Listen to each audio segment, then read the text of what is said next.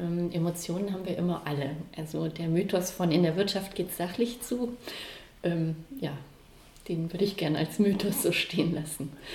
Und die Emotionen, ähm, die haben einfach auch einen Sinn, nämlich einen biologischen, evolutionären Sinn. Und die Emotionen, die treiben uns einfach auch, die treiben unser Verhalten. Und die Frage ist nicht, ob das so ist, sondern wie wir damit umgehen und ob wir uns das bewusst machen, ob wir damit bewusst umgehen. Mhm.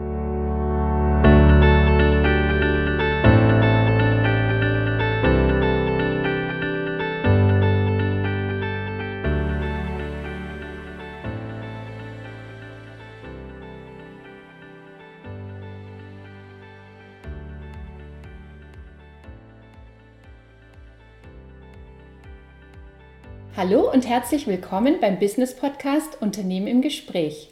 Mein Name ist Heike Drechsel und ich freue mich sehr auf meine heutigen Gesprächspartnerinnen Susanne Weisheit aus Odenthal und Thea Franke aus Bonn von der Firma Rethinking Organizations.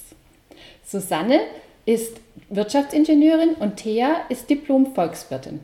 Das hört sich zunächst erstmal relativ nüchtern an, aber euer gemeinsames Thema, wofür ihr beide ja mit eurer Beratung steht, ist die Empathie. Und wie ihr beide konkret mehr Empathie in den Unternehmensalltag bringen wollt, beziehungsweise ob das dann überhaupt nötig ist, darüber möchten wir heute sprechen. Aber erstmal freue ich mich sehr, dass ihr heute, heute hier seid und heiße euch herzlich willkommen. Dankeschön, hallo. Danke. hallo. Ja, also die meisten Menschen, glaube ich, verstehen unter Empathie ein überdurchschnittliches Verständnis für Menschen und deren Emotionen, also ein sehr großes Einfühlungsvermögen. Ich möchte jetzt heute mal mit einer etwas provokanten Frage mhm. starten. Wofür braucht ein Unternehmen denn überhaupt eure Unterstützung? Denn in 99 Prozent aller Stellenanzeigen steht doch im Grunde genommen, dass das Unternehmen eine offene, kollegiale Unternehmenskultur hat und das Teamgeist groß geschrieben wird. Ich habe so bei der Vorbereitung sogar eine Stellenanzeige von Haribo gefunden. Da stand drin, Ihre aktive Kommunikation sorgt für ein dynamisches Auftreten als Persönlichkeit, bei der gerade Empathie eine große Rolle spielt. Also, wenn jetzt schon ein Unternehmen solche Mitarbeiter gezielt sucht, dann ist doch alles Paletti, oder? Was meint ihr? Wer möchte anfangen? Also ich finde, das hört sich schon mal gut an. also bei der Firma würde ich mich auf jeden Fall mal ähm, vorstellen und mal gucken, was dahinter steht. Ich glaube, so ähnlich wie es auch äh, wie es Greenwashing gibt, gibt es wahrscheinlich auch, ähm, ja, gibt es auch diese Schlagwörter in Sachen Empathie und dann äh, lohnt sich zu gucken, was dahinter steht. Ähm, wir sind, glaube ich, beide deiner Meinung, dass Empathie ganz viel mit Einfühlungsvermögen zu tun hat und das bringen wir Menschen ja alle schon mit. Also mehr oder weniger. Und es gibt sicherlich Unternehmen, äh, wo auch eine sehr gute äh, empathische Kultur gelebt wird. Und das merkt man dann auch daran, dass die Mitarbeitenden, dass die Teams irgendwie äh, erfolgreich sind, ähm, dass die Mitarbeitenden vielleicht einen geringen Krankenstand haben, dass sie gerne und lange auch im Unternehmen bleiben, dass die Kunden auch eine gute Bindung haben, dass man weiterempfohlen wird. Also immer die guten Produkte vorausgesetzt natürlich. Ähm, aber es lohnt sich auch mal einen Blick dahinter zu werfen. Und eigentlich kommen die Unternehmen auf uns zu und sagen, wir haben da ein Problem mit der Stimmung oder wir haben da ein Problem äh, mit der Kennzahl der Kundenzufriedenheit und äh, wir würden da gerne was verändern. Und könnt ihr mal kommen und gucken. Mhm. Ja, wie sieht denn das dann konkret aus? Was machen die? Was macht ihr dann vor allem? Ja, wir, ähm, wir gehen hin und äh, wir sprechen mit den Menschen, mit den Verantwortlichen, mit den Entscheidern, ob das jetzt äh, Personalverantwortliche sind, Geschäftsführer oder Unternehmer selbst. Und wir hören erstmal zu. Wir hören hin und hören zu. Und, äh, und dann gucken wir mal, ähm, wo wollt ihr hingehen? Also was ist euer Ziel? Ne? Was möchtet ihr denn erreichen? Geht es euch tatsächlich darum, dass die Kunden nicht zufrieden sind, dass ihr merkt, irgendwie euer Produkt ist super und ihr seid marktführend, aber irgendwie hauen die Kunden immer ab zu der Konkurrenz? Oder liegt es vielleicht äh, der Hase da im Pfeffer, dass ihr sagt, ja, aber irgendwie, wir haben die ganze Zeit Konflikte im Unternehmen und wir kriegen die nicht gelöst. Na, wir haben dann bestimmte Parteienbildungen oder ähm, die Dinge werden nicht angesprochen oder wir haben zu wenig Innovationen. Irgendwie habe ich den Eindruck, die Mitarbeitenden trauen sich nicht was zu sagen. Oder vielleicht sagen die auch, ja, wir wollen uns in eine bestimmte Richtung entwickeln und wir merken, dass so wie wir Führung gelebt haben bislang und wie die Führungskräfte jetzt mit den Mitarbeitenden umgehen, dass wir gar nicht so zum Ziel kommen.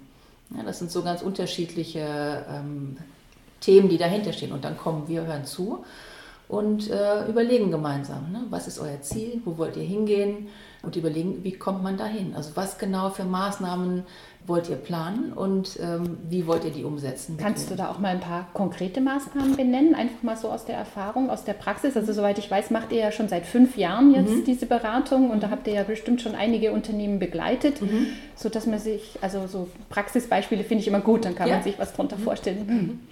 Ähm, gerade bei mittelständischen Unternehmen ist es ja auch oft so, dass Führungskräfte diejenigen werden, die einfach am besten in ihrem Fachgebiet sind. Und da ist einfach die Frage, ähm, das lernen die über lange Jahre, da haben sie lange Erfahrung, aber wie man so führt, lernt man ja in der Regel eigentlich nicht. Und wie man auch mit Empathie führen kann und dadurch richtig erfolgreich sein kann. Insofern könnte ein Einsatzpunkt sein, und das war es tatsächlich auch schon häufig in den letzten fünf Jahren, dass Unternehmer sich die Frage gestellt haben, was kann ich meinen Führungskräften denn Gutes tun, damit es denen auch leichter fällt, in der Führung ihre Teams gut äh, zu begleiten und zum Erfolg zu führen. Und dann könnten erste Maßnahmen sein, erstmal gemeinsam anzuschauen, wo stehen die denn jetzt gerade, die Führungskräfte, was brauchen sie eigentlich, also wo sind die Knackpunkte, wo sie mit ihren Teams immer mal wieder in Schwierigkeiten kommen und dann könnten das Einzelcoachings sein oder auch gemeinsame Workshops, wo man sich mal bestimmte Themen auch anschaut, workshopartig bearbeitet. Es könnte aber auch sein, dass man dann ganz konkrete Formate einführt, wie so eine kollegiale Beratung, die man auch ein bisschen gemeinsam einübt und dann, ja, die im Unternehmensalltag fortgesetzt wird, wenn es dann konkrete Schwierigkeiten gibt. Sag mal, ein Mitarbeitender zum Beispiel, ähm, der immer wieder zu spät kommt und die Führungskraft einfach jetzt keine Idee hat, wie kann sie denn so mit dem umgehen, dass nicht direkt eine ganz schlechte Stimmung im ganzen Team entsteht. Das könnte man mit so einer kollegialen Beratung erstmals auch gemeinsam lösen. Und auf die Art lassen wir unser Know-how dann auch dort. Mhm. Und die unterstützen sich gegenseitig immer weiter. Was heißt jetzt kollegiale Beratung? Also zwischen der Führungskraft und dem Mitarbeiter, den ihr dann coacht, diesen Prozess, oder nur die Führungskraft in dem Fall? Gute Frage. die, die, Führungskräfte eigentlich untereinander. Also dass zunächst mal wir als Coaches mit denen das äh, Problem durchspielen, auch wie können sie da rangehen, wie können sie in die Gespräche reingehen. Ähm, das aber in der Form machen, dass die Führungskräfte untereinander sich dauerhaft so unterstützen können, wenn sie vor solchen Problemen stehen. Machen die das wirklich? Geben die das untereinander zu, dass der eine oder andere da ein Problem hat? Zu Beginn, wenn wir gefragt werden, ob wir unterstützen können, ist das tatsächlich so. Aber das ist äh, gerade, naja, ich sag mal, der Mehrwert dessen, was wir dann da reinbringen, genau. dass so eine Öffnung entsteht und dass die Beteiligten einfach merken, oh, das bringt aber was wenn ich mich öffne, wenn ich meine Themen auf den Tisch lege. Mhm. Und die anderen, die wollen mir dann nichts Böses, sondern wir können gemeinsam viel, viel geschicktere, bessere Lösungen finden für dieses konkrete Problem, aber auch für die Stimmung untereinander im Team. Also wir jeweils als Führungskräfte mit unseren Teams, aber auch wir als Führungsteam. Wir haben ja auch eine gemeinsame Verantwortung. Und wenn wir uns gegenseitig unterstützen, Ideen geben, haben wir alle was davon. Ja, ja, hört sich auf jeden Fall gut an. Ich glaube, das ist irgendwie, da hast du das Wesentliche angesprochen, äh, Heike, dass ähm, dass es irgendwie gelingt, einen Raum aufzumachen, äh, wo die Menschen sich öffnen und wo sie sich trauen, ähm, was zu sagen. Und ich glaube, das ist so, man kann sich das so wie in der Schule vorstellen, finde ich. Also da geht ein Lehrer in die Klasse und dann wird die Tür zugemacht und dann kriegt keiner mehr von außen mit, was so eigentlich passiert. Ne? Und wenn man da aber die Tür aufmacht und so, eine, und so ein Klima der Offenheit schafft, ähm, dann ist das ganz wesentlich und dann kann da auch Entwicklung passieren. Und das ist das, was wir bereitstellen. Also so ein Raum, wo wirklich auch die Menschen uns vertrauen können und dann auch sich gegenseitig vertrauen. Also das gelingt. Mhm. Hört sich gut an. Wie ist denn das, wenn da jetzt zum Beispiel derjenige, der da immer zu spät kommt, wenn der dann hört, er kriegt jetzt oder seine Führungskraft kriegt deswegen ein Coaching? Wie ist denn da so die Reaktion dieser Menschen? Also es gibt eine ganz hohe Bandbreite an Reaktionen. Ähm, das geht von mm, na, endlich mal, vielleicht verändert sich was über ja, Skepsis, sage ich mal. Was soll mhm. das denn jetzt? Damit kann ich ja gar nichts anfangen, aber auch bis hin zu, naja, so die Frage, mh, hm, lächerlich machen will ich jetzt nicht sagen, mhm. aber ähm, so, so, ein bisschen. Es nicht ernst nehmen. Nicht ganz so ernst nicht ganz nehmen. so ernst nehmen. Genau. Mhm. Nicht, nicht ganz so ernst nehmen. Und ähm, der entscheidende Punkt ist allerdings, wenn die Mitarbeitenden merken, oh, mein Chef verändert an sich irgendwas. Und zwar nicht, ich war mal auf einem Seminar und verwende jetzt neue Floskeln, sondern er geht anders auf die Mitarbeitenden zu. Er hört anders zu. Er fragt ganz andere Dinge, bevor er mit Ansagen um die Ecke kommt. Und ähm, dann fangen auch die Mitarbeitenden an, anders drüber nachzudenken, wie wir ja miteinander umgehen oder was wir da miteinander tun, als im Unternehmen. Mhm. Also wenn ich das mir so anhöre, habe ich so auch den Gedanken, das kann ja ein Prozess nicht in ein paar Tagen sein. Weil ich meine, wenn ich wirklich an mir arbeite, gerade auch wenn ich sage mal so, je älter man wird, desto mehr verfestigen sich ja auch mhm. bestimmte Eigenschaften. Und, und ähm, das ist ja wirklich dann schon ein Prozess, wo ich die Erwartung hätte, das dauert Monate, wenn nicht sogar Jahre, dass dann wirklich jemand so an sich arbeitet. Mhm. Ist das richtig? Mhm. Also die Prozesse, die wir ähm, unterstützen, manchmal anstoßen, haben äh, fast immer was mit Selbstreflexion zu tun. Und ähm, deswegen ist auch die Bereitschaft häufig ähm, viel größer, als, als man das so denken möchte, weil ich glaube, wir alle wissen, wo wir auch Schwachstellen haben, wo es irgendwie Entwicklungspotenziale gibt. Also, ähm, und deswegen ja, ist das so, wie du sagst, es dauert schon, äh, braucht eine Zeit und je nach Thema ist es auch etwas, was auf mehreren Ebenen im Unternehmen stattfindet. Also nicht nur auf der Führungskräfteebene, sondern zum Beispiel auch auf der Ebene der Mitarbeitenden. Da geht es zum Beispiel um die Art und Weise, wie reden wir miteinander. Ne? Da hat natürlich meine Haltung, die ich habe, einen ganz, ganz wesentlichen äh, Einfluss drauf. Ne? Spreche ich als Führungskraft zum Beispiel, bin ich auf Augenhöhe mit meinen Mitarbeitenden, also menschlich. Ähm, da geht es nicht nur um die Wortwahl, um die Gestaltung der Kommunikation, sondern wirklich um die Haltung, die ich habe. Reflektiere ich meine eigenen Gefühle in der Situation, wenn ich zum Beispiel in einem Meeting bin, der, äh, wenn ich merke, ich bin, bin wütend oder ich bin aufgebracht oder ich bin ungeduldig. Ne? Mhm. Ähm, reflektiere ich das und kann ich das in der Form auch äh, anbieten? Ne? Oder agiere ich das aus und löse wiederum in meinem Team auch entsprechende Gefühle aus? Also da geht es ganz viel um Reflexion, um sich ähm, eigenes Verhalten bewusst machen und auch noch was dazulernen natürlich und ähm, das kann schon dauern. Mhm. Und gleichzeitig ähm, gibt es immer wieder auch Beispiele, die gar nicht so lange dauern. Und das hat einfach auch mit, ähm, mit unserem Blick, behaupte ich mal, zu tun, weil wir schon sehr stark auch auf die Stärken schauen, auf das, äh, wo Menschen intuitiv eigentlich schon in die Richtung arbeiten, weil das tun wir alle auch. Und je nachdem, wie hoch auch manchmal vielleicht ich sag mal, der Leidensdruck ist oder wie groß das Problem ist und gleichzeitig auch die Bereitschaft, da hinzuschauen und gleichzeitig ähm, der Blick auf die Stärken, auf das, was die Menschen schon mitbringen, haben wir auch schon ähm, schnellere Prozesse gesehen, also wo so, so ein Knoten relativ schnell geplatzt ist sozusagen mhm. oder wo dir vielleicht auch ein bisschen Hintergrund brauchten ähm, zum Thema zum Beispiel Emotionen oder Bedürfnisse, wie treibt uns das, warum ist das so und wo der Reflexionsprozess dann einen sehr schnellen Ausgang auch hatte. ich könnte mir jetzt so spontan vorstellen, dass jemand, der, sage ich mal, per se gar nicht so viel Emotionen hat, mhm. das hat ja vielleicht auch wirklich ganz tief was auch mit Kindheit zu tun. Mhm. Also ich weiß jetzt nicht, ob ich da jetzt nicht wirklich ein zu großes Fass aufmache, aber irgendwie so, ne, so, ähm, wenn man so drüber nachdenkt, es ist da ganz viel auch mit dem, was, was bekomme ich als Kind vorgelebt, welche, welche Werte sind in meiner Familie, wurde mir als Kind zugehört, sodass ich das dann auch weitergeben kann. Weil das hat man ja sehr oft im Negativen, dass Menschen, die bestimmte Fähigkeiten nicht haben, es halt auch nie so gelernt haben. Mhm. mhm.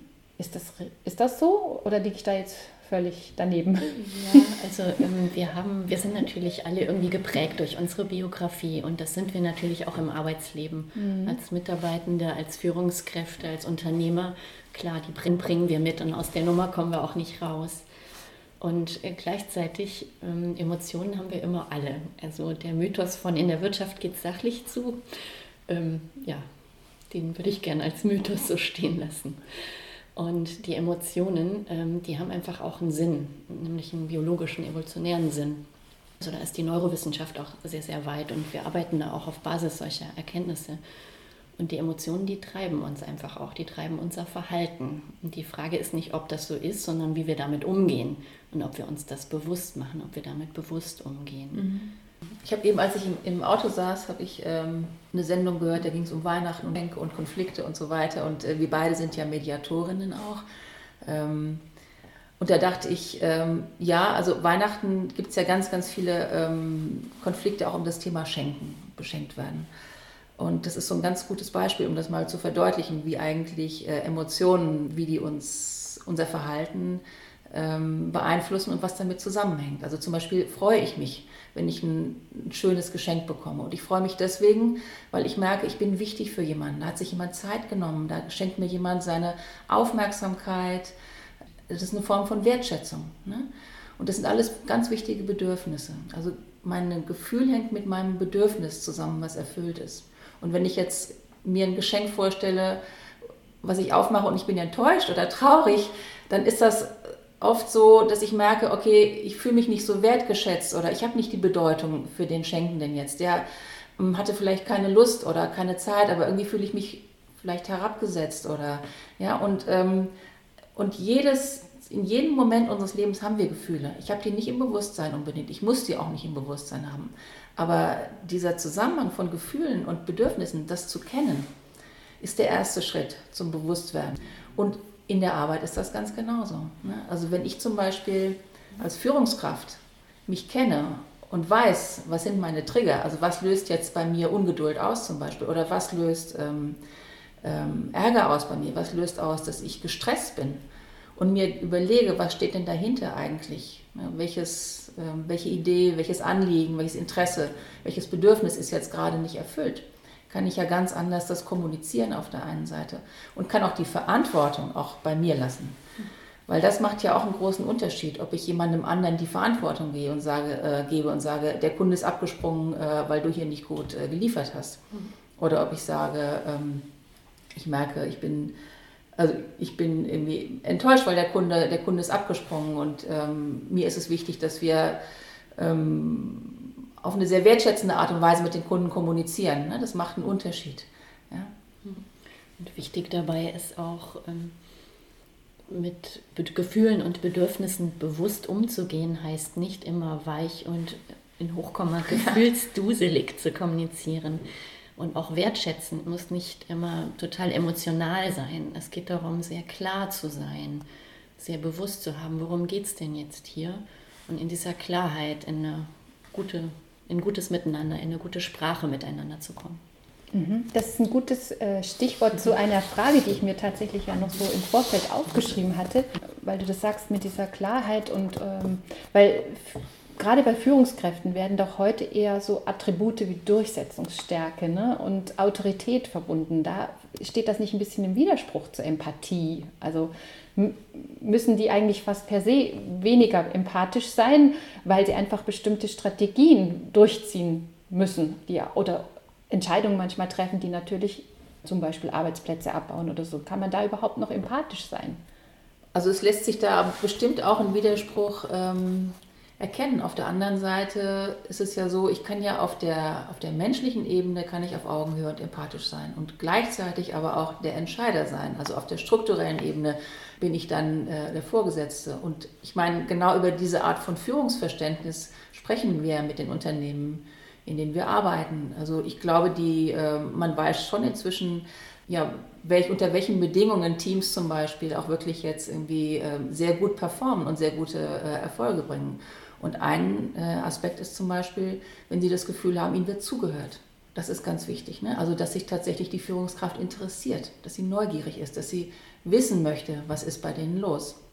Ein Aspekt ist zum Beispiel, dass es so eine Fehlerkultur gibt, im Sinne von, die dürfen sich auch trauen, was falsch zu machen, weil jeder Fehler ist auch wiederum ein ganz wichtiger ähm, Motor, eine Quelle für Entwicklung, um was besser zu machen. Ne? Da wird keiner gestraft, oder wird keinem der Kopf abgerissen, wenn, er, wenn Fehler gemacht werden. Und ähm, auch zu wissen, dass hier jeder aus meinem Team unterschiedlich ist und dass jeder andere Bedürfnisse hat und dass der eine da vielleicht mehr Unterstützung braucht in die Richtung und der andere in die Richtung mehr Unterstützung braucht. Es muss kein Dieses Thema Fehlerkultur, das sieht man ja leider ganz häufig, dass in vielen Organisationen, ich nenne jetzt nicht nur Unternehmen, sondern auch Verwaltung oder so, dass man manchmal den Eindruck hat, es wird lieber nichts getan als etwas Falsches getan, mhm. weil eben dann doch da jemand für den Fehler gerade stehen muss. Mhm. Und dann bleibt vieles eher lieber liegen mhm. oder wird gar nicht angepackt. Ist das auch eine Beobachtung, die ihr macht? Absolut. Und äh, was du da ansprichst, Heike, ist auch so ein ganz wesentliches Grundthema, Grundbedürfnis von uns Menschen. Wir wollen ja auch mitgestalten. Das ist in uns angelegt. Und die Frage ist, können und dürfen wir? Und über einen empathischen Führungsstil, über das Zuhören, was Thea auch gerade beschrieben hat, warum das so wichtig ist, wird genau das auch naja, rausgekitzelt sozusagen oder ermöglicht. Und ja, wenn das kein Unternehmensnutzen ist, weiß ich es auch nicht, wenn Mitarbeiter mitdenken, effizient sind, mit Kunden in der Form umgehen, dass neue Ideen entstehen und so weiter. Ja. Das Tolle, was da entsteht, ist tatsächlich eine Bindung ne, durch Empathie. Da entsteht eine Bindung von Kunden an das Unternehmen oder von Mitarbeitenden an das Team, an das Unternehmen. Und ähm, das merken die Unternehmen auch, ne, die Organisationen, dass sich das wirklich auszahlt, da zu investieren. Ja und auch der eigene Wunsch wirklich mitzumachen. Ich mache mal ein Beispiel, was sich vielleicht ein bisschen ja, trivial anhört. Auf, Fahrzeuge achten, irgendwie bei Mittelständlern oder bei mittelständischen Handwerkern, ne, die viel mit Fahrzeugen rausfahren, im Lager alles Mögliche an Werkzeugen, an Material haben. Ähm, ist irgendwie hilfreich, wenn alle miteinander darauf achten. Also zum einen mit dem Erscheinungsbild nach außen, dass die Fahrzeuge ordentlich aussehen, sauber gehalten werden, aber auch, dass im Lager eine Ordnung ist, dass man nicht stundenlang Dinge suchen muss. Und ähm, dass man das zu mehreren Personen auch irgendwie organisieren muss, dass alle irgendwie mitdenken müssen, ist total einleuchtend. Ne? Und die Frage ist, wie kriegt man es hin, dass auch alle da wirklich Lust drauf haben und das von sich aus machen. Das ist in Ordnung. Man kann das versuchen anzuweisen. Wie weit man damit kommt, ist wahrscheinlich die Vorstellungskraft gut genug ausgeprägt. Ich glaube nicht, dass irgendeine Führungskraft oder ein Unternehmer Lust hat, den ganzen Tag da zu stehen und ähm, jedem Einzelnen zu sagen, dass da jetzt wieder was gesäubert werden muss oder was ordentlich aufgeräumt werden muss. Es wäre irgendwie viel günstiger, wenn da alle von alleine Lust drauf haben, das dafür zu sorgen. Und das hat mit dem Zuhören zu tun, mit der Art und Weise der Ansprache. Wie sprechen wir mhm. miteinander? Wie ist ähm, eingeladen, sich auch was zu trauen, Vorschläge zu machen? Das könnten wir doch so und so machen, ohne dass sie eben abgebügelt werden, sondern eher, dass sie willkommen geheißen werden, dass man gemeinsam drüber nachdenkt. Ist das jetzt eine gute Idee, das zu tun? Wenn ich jetzt zum Beispiel mir jetzt eine Arbeit suchen würde und dann eben als ähm, Stellensuchender jetzt mir die ganzen Stellenanzeigen äh, anschaue, da stehen natürlich immer viele diese Attribute drin. Aber habt ihr denn eigentlich einen Tipp für mich als Bewerber, als Suchender? Woran könnte ich denn das festmachen jetzt? Gibt es irgendein Kriterium, woran ich merke, in dem Unternehmen wird wirklich Empathie gelebt? Also für mich das Hauptkriterium ist tatsächlich, wenn es zum Gespräch kommt, spürst du ein echtes Interesse an dir als Mensch. Wer bist du, wo kommst du her, was willst du, was hast du für Ideen? Das ist für mich das Wichtigste. Also Bauchgefühl an der Stelle. Ja. Mhm merke ich, werden mir auch Fragen gestellt oder wird mir erstmal, ich sage ein bisschen flapsig, die Welt erklärt. Ähm, es ist ein wirklicher Dialog, es ist auf Augenhöhe und ja, wie erlebe ich einfach da mein Gegenüber? Jetzt macht ihr das ja schon seit eben, wir haben gesagt, fünf Jahre. Ne? Mhm. Könnt ihr ähm, denn uns mal noch ein bisschen erklären, ähm, was für einen Background ihr dazu habt? Also wieso traut ihr euch zu sagen, dass ihr das könnt? Das ist eine wirklich gute Frage. Tatsächlich ist das in den Beratungssituationen auch für uns immer wieder so eine Entdeckungsreise, eine gemeinsame. Also wir kommen aus unserem Verständnis her nicht um die Ecke und erklären jetzt die Welt, weil auch da kommt es ja darauf an, dass wir ähm, das vorleben, was wir auch tun. Insofern verstehen wir uns da auch eher vielleicht so ein bisschen als Bergführer. Das ist vielleicht das erste Mal eine Bergtour. Wir waren schon mal auf dem 6.000, 7.000er oben, dann können wir jetzt auch gemeinsam auf den 2.000er hochgehen. Also wir wissen, wo es sich lohnt, Pausen zu machen oder ganz banal, was packt man vorher in den Rucksack ein und welche Klamotten nimmt man mit.